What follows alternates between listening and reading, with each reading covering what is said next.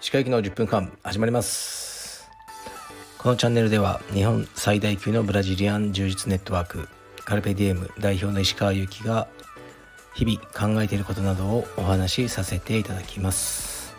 はい皆さんこんにちは。日曜日ですね。いかがお過ごしでしょうか。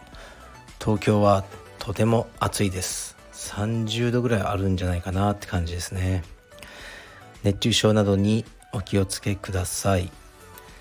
昨日の夜は、えー、っと土曜日の夜に恒例になりつつあるライブ収録をしました。時間も、えー、いつも通りの、えー、22時スタートですね。でたくさんの方に、えー、視聴していただきありがとうございました。で、えー、その時にねあのいろんな質問といいますかあのをしていただいて映画の話が多かったですね。この映画好きですか？とか。でそれに答えるのは非常に楽しかったです。ありがとうございました。でえー、っとレターはあのそうですね。来てないですね。はい。僕があまりレターを読まないって言ったからあの来なくなったんですけどえー、まあお題というかね僕はあのリスナーさんのストーリーを聞きたいってことを言ってたんですね。でまあ、この間はコロナで何か大変だったことを教えてほしいって言ったんですね。そしたらまあそんなに来なかったですね。じゃあ次のお題は何にしようかなと思ってうーん例えばこう柔術でえー、っと何か人生が変わった？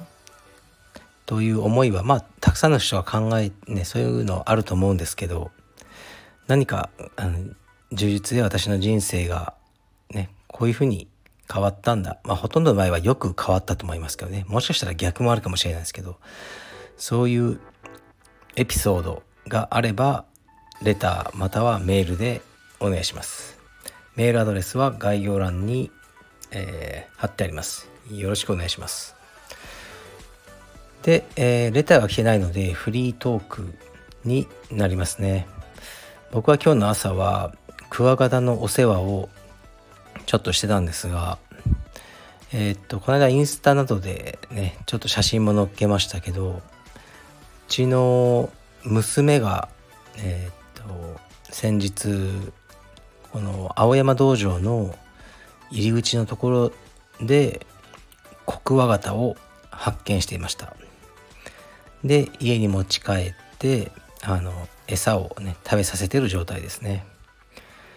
でね東京のど真ん中青山なんですけどもう3年連続ぐらいでクワガタを見つけてます。道場で。でなんででしょうね。なんか縁があるんですよね。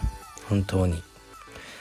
縁があるしあのなんか嬉しいんですよね。なんかうふふとか気持ち悪いかもしれないですけどクワガタを見つけるっていうのはなんか縁があるなと思います。たまたまねあそんなクワガタ好きの人がやってる道場のとこにねクワガタが飛んでくるっていうのはすごいと思いますけどおそらく隣の根津美術館の中の庭園にこう生息地があるんでしょうね。そこはねあの入場料を払わないと入れないのでこうね子供がクワガタを取りに行ったりあのできる場所じゃないので多分すごく平和な環境が保たれてるんだろうなと思ってそれを想像するだけで少しあの気持ちが安らぎますね。だから今回捕まえた彼は餌をいっぱい食べさせた後あの戻してあげるかもしれないですね。まあ息子がどうしても飼いたいって言ったら買おうかなと思ってます。はい。でえー、っとね昨日服部君にあのといろいろ話してて一つ思ったのはあの気まずさに勝つ能力。まあハートが強いとかそういう言われ方もしますけどやっぱこの気まずさに勝つ能力っていうのがあの大事だなと思いますね。で僕は割とある方だと思うんですね。で彼に話したのはこんな話でもう近くのカフェに行ったんですよ。結構前のことですけど。でたまたまその時人を外で待たしてたんですね。車を待たせた状態で、えー、っとちょっとコーヒー買ってくるねっていうふうにかあの入ったらでまあ注文してでコーヒー作ってもらってるんですけどなかなかねできないんですよ10分とかで「あちょっとどれぐらいでできますか?」って聞いたら「あともう30秒でできます」みたいな感じだったんですよねだからあそうかじゃあしょうがないと思って待っててそのなんか奥を見ちゃってたらその作ってるバリスタさんっていうんですかね。全然作ってなくてあ大丈夫なのかな。でああのちょっと急いでるんですけどあんま言いたくなかったんですけど言ったら「あすいませんもうもうできます」みたいな感じでこうバリスタさんにも何かを伝えてたんですがなかなか出てこないですよ。それからまた何分も。でやっぱり人を待たせてるからもうこれ以上待てないな。何らかのミスがあったんだろうと思ってこのキッチン内で「あもうねあのちょっと時間ないんで僕いいです」って言って店を去ろうとしたんですね。そしたら「あのあ申し訳ないです」ってあのちょっとあのもうお金払ってたんであお金をってあの返金してくれようとしたんですけどもう多分作り始めてはいるから、ね、そのコストはかかってるからそういう意味で僕は「あもうお金はいいです」って言ってあの外に出て車に乗ったんですよね。まあでも後から考えると少しきつい言い方だったかなと思ってもう少し落ち着いて説明すればよかったなと思ったんですね。で次の日から多少このカフェに行きづらいなって思ったんですよね。あなんかちょっと面倒くさい客みたいになったかな。スタッフミーティング的なやつで今日こんなことありましたと。いつも来るあのお客さんにこういう、ね、対応になってしまいました。みたいなことを共有されてしまったんじゃないかとか思ってちょっと行きづらいなって気持ちがあったんですよね。でもあまあそのコーヒーが好きなんでまあ行ってでその時のお兄さんもいてでも特に何の会話もせずもしかしたら向こうは何か言いたげだったんですけど僕は特にもうコンタクトを求めず普通にコーヒー飲んでで今は普通に行ってますね。だから多少気まずかったんですけどそこに勝ててよかったなと今は思ってますね。でその気まずさの問題を考えてたら一つ思い出してたエピソードがあって僕がパーソナルトレーニングトレーナーだった時代ですね。もう相当前です。2 5 6歳の頃ですかね。にあの女性の A さんという方をトレーニングしてたんですね。まあアメリカ人です。をトレーニングしていて、まあ、非常にえー、っと何ですかね、まあ、美人な奥様でしたね。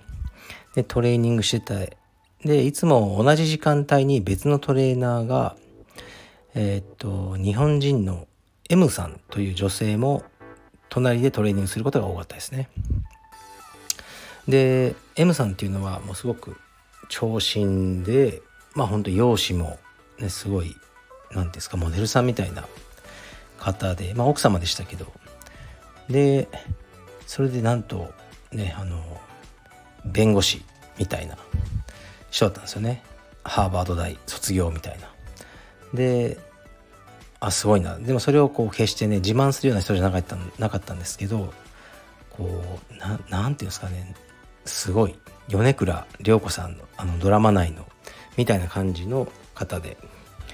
でやっぱり僕も若かったんであまり配慮がなかったのか僕がトレーニングしてる A さんにこうトレーニングしながら「あの M さんってさあんなにモデルみたいな、ね、容姿ででしかも、ね、弁護士でハーバード大卒業なかなかそういう人いないですよね。すごいなみたいなことを言ったんですね。一度。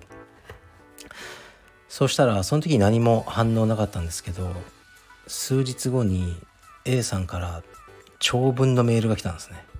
びっくりするぐらいの長文のメールで。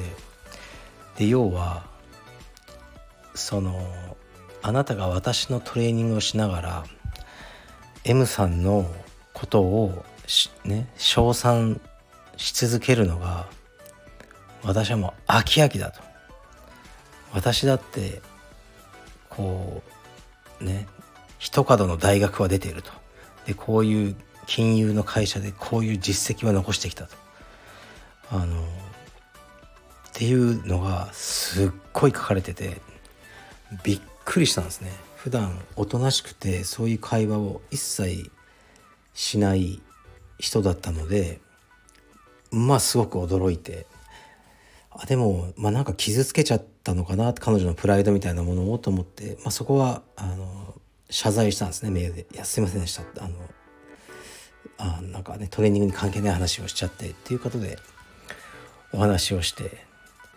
でまあ僕の中ではもうね定期的に週何回かこうやってくださってたトレーニングもねこれ終わりになるんだろうなってって思ったんですがその A さんのメールの最後にはじゃあまた明日朝9時にっていうふうに書いてあっていやこのこのメールの後にや会いたくないなとまあ僕は思ったんですけどで、まあ、次の日の朝行ったんですねあの職場に。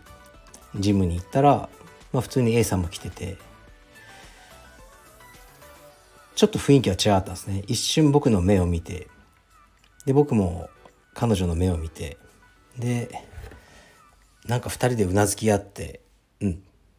でまた同じように トレーニングをした。っていうことがあったんですけどまああの別にアメリカ人だからどうこうじゃないですけど、うん、それはそれこれはこれってこう割り切ってるところがすごいなと思いましたね。で僕もそうしよう。それがプロフェッショナルだと思ったんですがあのうんなんですか日本人、まあ、一般的な日本人だったら無理じゃないですか。そういう大講義みたいなのをメールでした後ね別に仕事でもないわけだから会う必要もないトレーナーとまた普通に同じようにトレーニングするっていうのはなかなかないかなと思うんですけどうんあのまあ、そういうねメンタルの人もいるんだなってこの気まずさに耐えれるところがすごいなと思ったんですね。はい、でもやっぱり僕はそれ以降もうずっとね A さんのトレーニングをし続けたんですけどあの日から少し何かが変わってしまいましたね。やっぱ言葉にすごく気をつけるようになってあの、まあ、一緒にトレーニングするのが僕の方は苦しくなってたなというのはありますね。はい、だからそのねあの事件から学んだことはこうんなんか女性に対して別の女性を称賛するようなことを言うのはやめよう何の得にもならない。ということを学びました。はいそういうエピソードトークでした。でここからは宣伝です。アドバタイズメントです。ですから興味がない人はもうタップしてください。終了を。ここからはがっつりと宣伝です。己の利益のための宣伝です。えっ、とオンラインストアですね。新商品を出してます。昨日出しましたね。土曜日にアップすることが多いですね。なぜならやっぱ土曜日とか日曜日の夜はみんなお酒飲んでて新商品見てもうあまり何も考えずにポチる人が多いからですね。それを狙ってます。昨日はポロシャツを3種類アップしました。3種類というかまあ3色ですね。黒白黄色。黄色はちょっとブラジルカラーを意識して、えー、とボディは黄色で刺繍の色は緑になってます。そうすごくねシンプルであのポロシャツの、えー、胸の部分にカルペディエムのロゴがあの刺繍されてるっていうタイプのポロシャツですね。で生地はドライ生地ですごくあのいいです。すべすべと言いますか。まあ固めのドライ生地なんですけどポリエステルのカノコですね。でもドライ生地であの汗がべとつかないという生地です。でまあ、これはね商品見ないと分かりづらいんですけどあの白いポロシャツも女性でもね中が透けにくいようになってます。やっぱ白はね気になると思うんではい。一般的なコットンよりは透けない白の生地が使用されたのボディになってます。というわけでよろしくお願いいたします。価格は4000円ですね。税込みです。はい。ではえー、っと今日はがっつりと宣伝もさせていただきました。じゃあ失礼します。